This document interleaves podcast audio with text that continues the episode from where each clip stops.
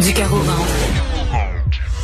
Des idées plein la tête. Marie mon petit. C'est le moment de notre rencontre avec Isabelle Huot, docteur en nutrition. Bonjour Isabelle. Bonjour Marie. Salut. Écoute, on a encore euh, notre boîte euh, courriel et euh, nos textos et nos messages qui débordent parce que les auditeurs ont plein de, questions pour toi. je t'en lance une première, Isabelle, qui est Anne Brière, qui qui demande, ben en fait, qui, qui, qui est infirmière et qui travaille de nuit et euh, qui te demande comment elle peut adapter son alimentation. C'est vrai que ça doit pas être. Est-ce qu'on, est-ce que c'est, on fait tout ça dans le même ordre? Comment on, comment on gère ça quand on travaille de nuit à temps plein? Honnêtement, c'est toute une adaptation. C'est vraiment pas facile. Puis il y a quand même, Marie, le tiers des travailleurs qui ont des horaires atypiques. Euh, les infirmières, c'est sûr, les gardiens de sécurité, les réceptionnistes dans des hôtels, les déneigeurs. Bref, il y en a beaucoup et ça chamboule beaucoup la santé, euh, la santé, des problèmes de digestion, des problèmes de constipation, euh, de la difficulté à récupérer le jour, on dort pas aussi bien. Ça affecte aussi les hormones de fin de satiété, si bien que les gens qui travaillent la nuit ont des rages de sucre, tendance à gagner du poids, plus d'obésité, plus de, de stress aussi, plus de maladies cardiovasculaires, plus de reflux, plus d'ulcères donc, c'est d'autant plus important de bien manger parce qu'on sait que ça affecte la santé physique euh, considérablement. Puis je pense à ma gang à Salut Bonjour qui arrive souvent à 2h30 du matin. Euh, c'est, pas en soi l'horaire de nuit, mais on fractionne quand même le sommeil. Puis à partir de ce moment-là, on se doit d'avoir une discipline de vie presque exemplaire parce qu'on sait par exemple, bon, trop d'alcool, ça va perturber le sommeil, donc on peut pas trop se permettre. Ça prend une routine dans le quotidien. Et, moi, souvent, je vais fractionner euh, l'apport alimentaire en six petits repas. Là. Donc, euh, si j'y vais, Marie, en exemple, par exemple, l'infirmière Anne, qui est un cas que j'ai vu. Donc, euh, Anne qui travaille de qui fait un shift, donc un horaire de 12 heures, de, de 8 heures le soir à 8 heures le matin. Donc, on le sait que les préposés aux bénéficiaires, les infirmières ont souvent des horaires très, très longs. Des fois, ça va même jusqu'à 16 heures. Euh, et là, qu'est-ce qu'on fait? C'est que Anne a tendance à dormir de 9h30 à 15 heures l'après-midi. Donc, du coup, on n'a pas suffisamment de sommeil. on vise quand même un 7 heures idéalement.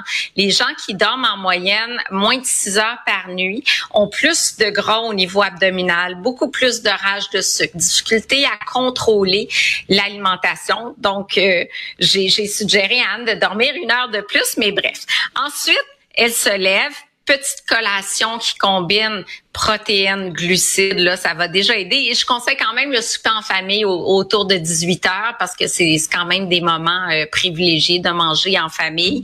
Euh, par la suite, durant la nuit, des fois, il n'y a pas de pause. Hein, ça dépend du métier. C'est sûr que si on est euh, préposé aux bénéficiaires, on est sur les étages, il y a toujours des cas. Ben à ce moment-là, les calories liquides de genre boisson de soya, smoothie, euh, ça c'est vraiment pratique parce qu'on peut mettre ça au poste de travail, prendre quelques gorgées, ça nous donne un petit peu d'énergie euh, rapidement durant la nuit. Puis si on a une vraie pause, ben là on va aller chercher des collations protéines glucides un repas durant la nuit qui se veut essentiellement protéiné.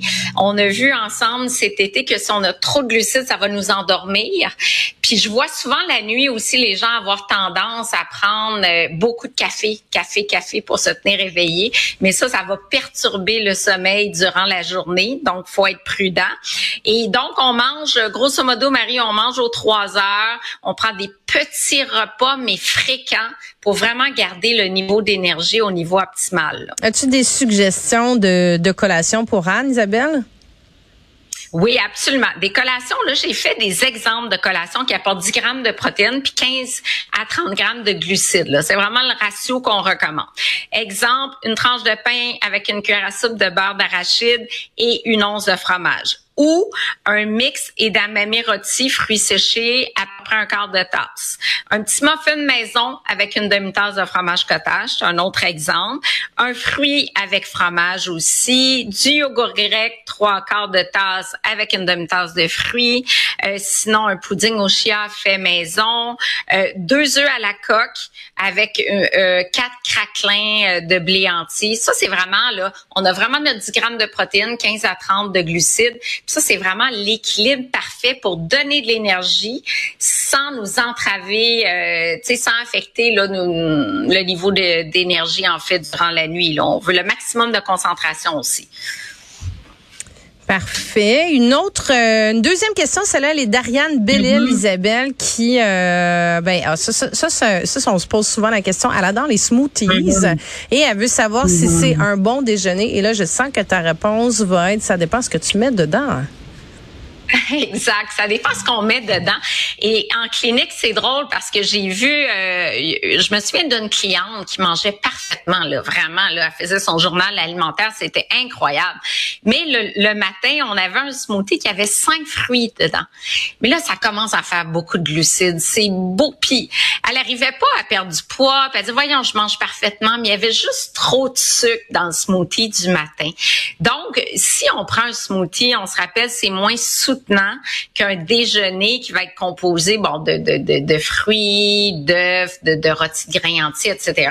Les calories liquides supportent toujours moins parce que le fait de passer au mélangeur, même si on met le fruit entier, ça dénature un petit peu les fibres alimentaires du fruit.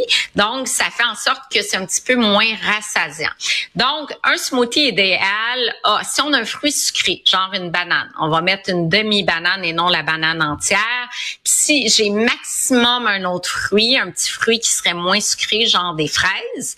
Mais là, je veux des protéines. Donc, j'ai le choix entre la boisson de soya, le lait, euh, le tofu soyeux, euh, du yogourt grec. Et là, je peux rajouter des fibres en ajoutant des graines de chia et ou des graines de chanvre euh, et ou des graines de lin. Donc, je vais rajouter des fibres. Et là, je tombe sur un smoothie qui m'apporte des fruits, donc de la vitamine, des protéines et des fibres, c'est beaucoup mieux. Puis si je veux réduire les glucides, ben, je vais rajouter des légumes.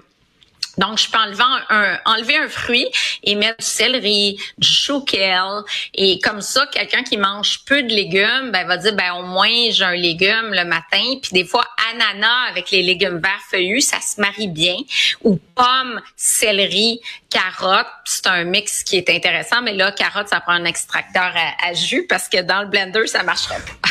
Isabelle, j'ai une question qui me vient de la régie. Tu vois, on a toutes des questions sur les smoothies. Est-ce qu'on peut mettre des, euh, des, parce que tu, tu parles de le protéiner, est-ce qu'on peut mettre des œufs dans un smoothie?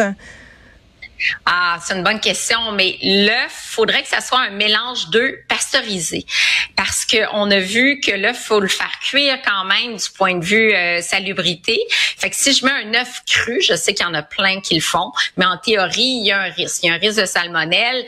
Donc euh, c'est, ça serait mieux de prendre des mélanges pasteurisé de blanc d'œuf, par exemple, parce qu'à ce moment-là, c'est pasteurisé. Si, si une bactérie, elle est détruite, puis on peut bonifier comme ça avec le mélange de blanc d'œuf, c'est une bonne idée. Sinon, poudre de lait crémé. Il y a toutes sortes de poudres de protéines qui se vendent aussi. Il y a des, euh, des, euh, des poudres de protéines de petits pois, des poudres de lait, des poudres de lactose sérum.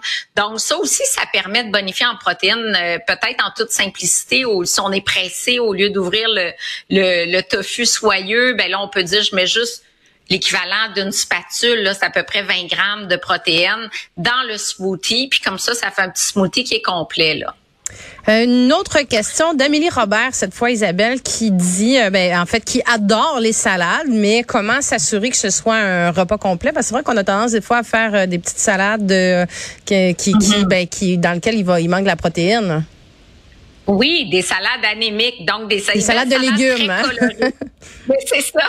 Des salades de légumes super belles, mais si on n'a pas assez de protéines, encore une fois, on ne sera pas suffisamment soutenu. Fait, on essaie d'avoir 20 grammes de protéines le midi. La protéine est plus importante que le féculent le midi encore pour rester dans un état d'éveil. Donc, 20 grammes de protéines, c'est quoi? Un œuf et 55 grammes de thon, fait que c'est l'équivalent d'une demi-boîte de conserve de thon de 120 grammes, ou 75 grammes de poulet cuit en cubes, ou trois quarts de tasse de lentilles avec un quart de tasse de graines de tournesol, ou 85 grammes de crevettes, ou 70 grammes de filet de saumon avec euh, à peu près 20 grammes de feta. Ça peut être trois œufs également.